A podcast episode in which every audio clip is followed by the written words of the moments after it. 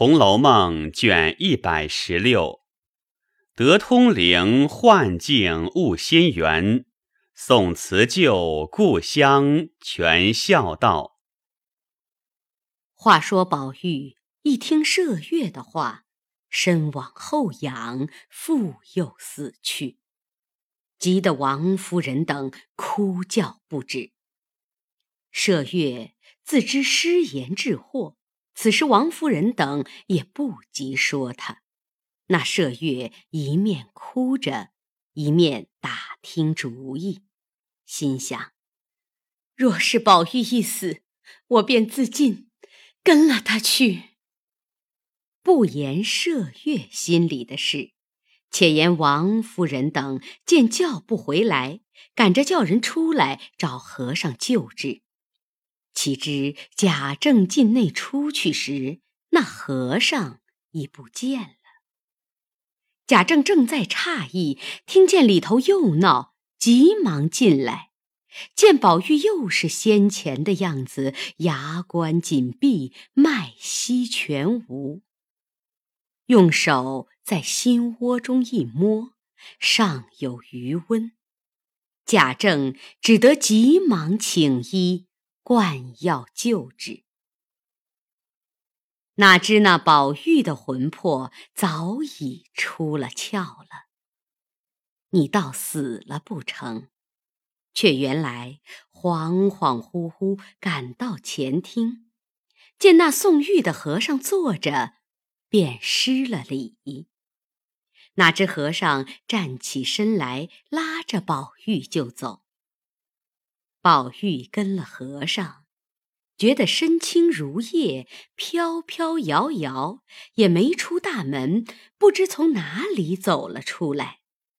行了一程，到了个荒野地方，远远的望见一座牌楼，好像曾到过的。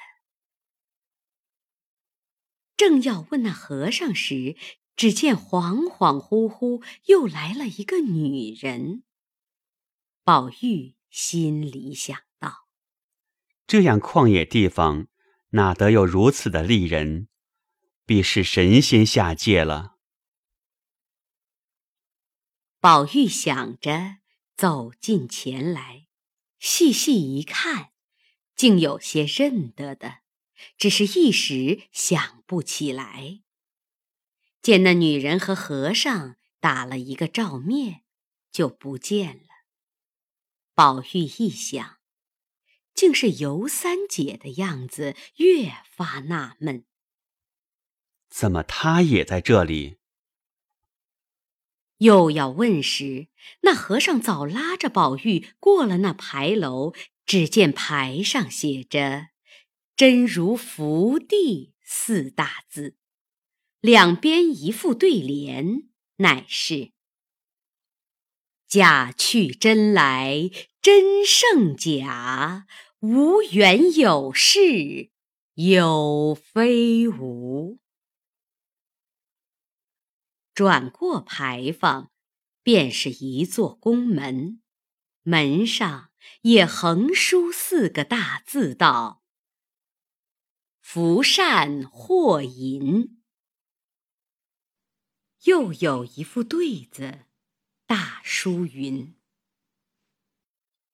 过去未来，莫谓智贤能打破；前因后果，须知亲近不相逢。”宝玉看了，心下想到：原来如此。我倒要问问因果来去的事了。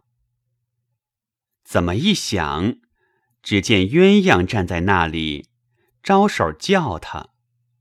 宝玉想到：我走了半日，原不曾出园子，怎么改了样子了呢？赶着要和鸳鸯说话，岂知一转眼便不见了，心里不免疑惑起来。走到鸳鸯站的地方，乃是一溜配殿，各处都有匾额。宝玉无心去看，只向鸳鸯立的所在奔去。见那一间配殿的门半掩半开，宝玉也不造次进去，心里正要问那和尚一声，回过头来，和尚早已不见了。宝玉恍惚见那殿宇巍峨，绝非大观园景象，便立住脚，抬头看那匾额上写道。饮绝情痴，两边写的对联道：“喜笑悲哀都是假，贪求思慕总因痴。”宝玉看了，便点头叹息，想要进去找鸳鸯，问他是什么所在。细细想来，甚是熟识。便仗着胆子推门进去，满屋一瞧，并不见鸳鸯，里头只是黑漆漆的，心下害怕，正要退出，见有十数个大厨厨门半掩。宝玉忽然想起，我少时做梦，曾到过这样个地方。如今能够亲身到此，也是大幸。恍惚间，把找鸳鸯的念头忘了，便壮着胆把上手的大厨开了厨门，一瞧，见有好几本册子，心里更觉喜欢，想到：大凡人做梦说是假的。岂知有这梦，便有这事。我常说还要做这个梦，再不能的。不料今儿被我找着了，但不知那册子是那个见过的不是。伸手在上头取了一本，册上写着《金陵十二钗正册》。宝玉拿着一想，道。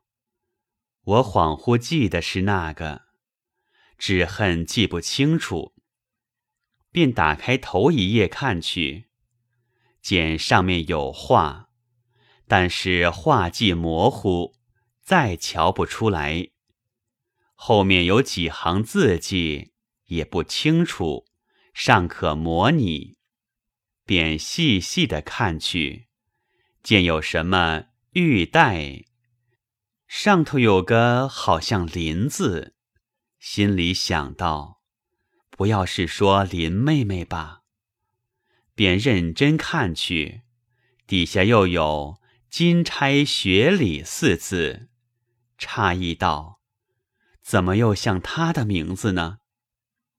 复将前后四句合起来一念道：也没有什么道理。只是暗藏着他两个名字，并不为奇。独有那个“连”字、“叹”字不好，这是怎么解？想到那里，有自啐道：“我是偷着看，若只管呆想起来，倘有人来，又看不成了。”遂往后看去，也无暇细玩那画图。只从头看去，看到尾有几句词，什么“相逢大梦归”一句，便恍然大悟道：“是了，果然机关不爽，这必是元春姐姐了。若都是这样明白，我要抄了去细玩起来，那些姊妹们的受邀穷通，没有不知的了。”我回去自不肯泄露，只做一个未卜先知的人，也省了多少闲想。又想各处一瞧，并没有笔砚，又恐人来，只得忙着看去。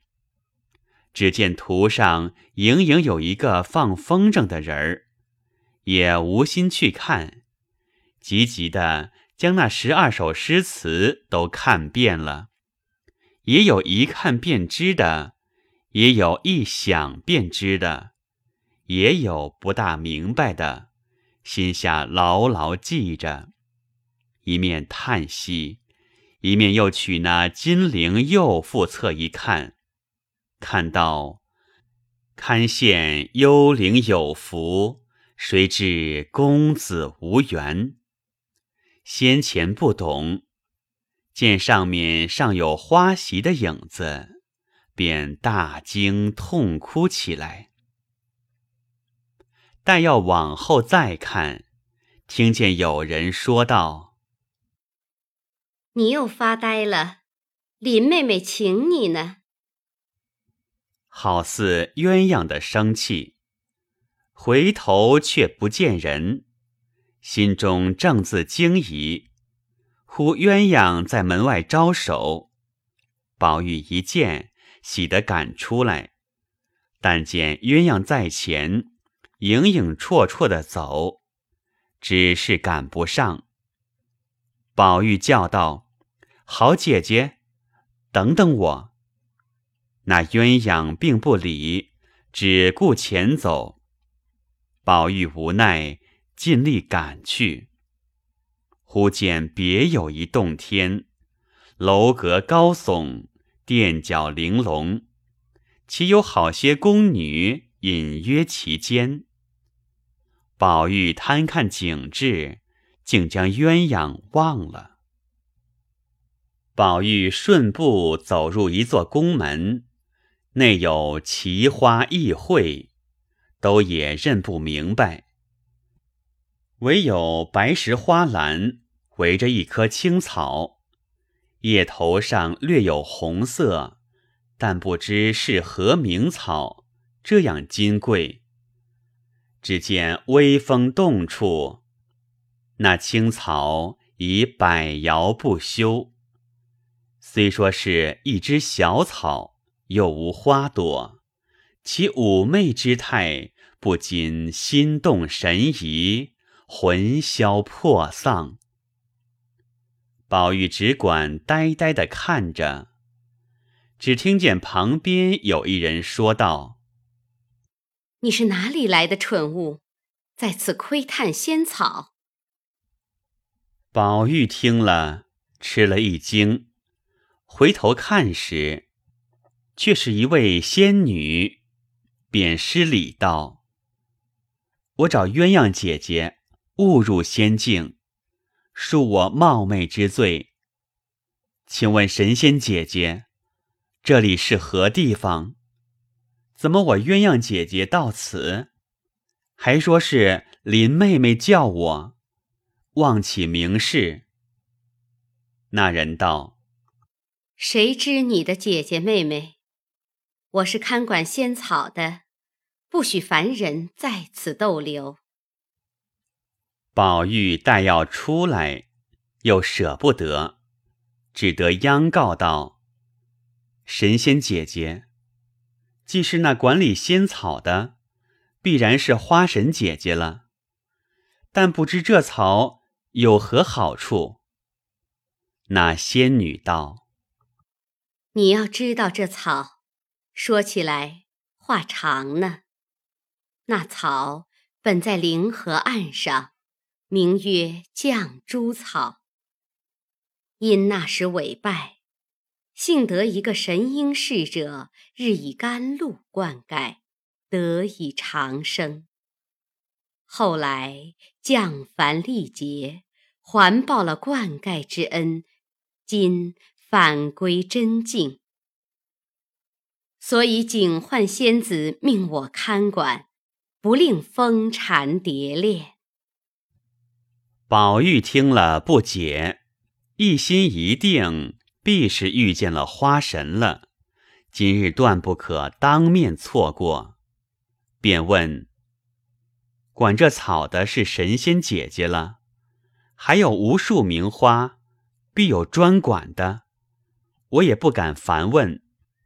只有看管芙蓉花的，是哪位神仙？”那仙女道。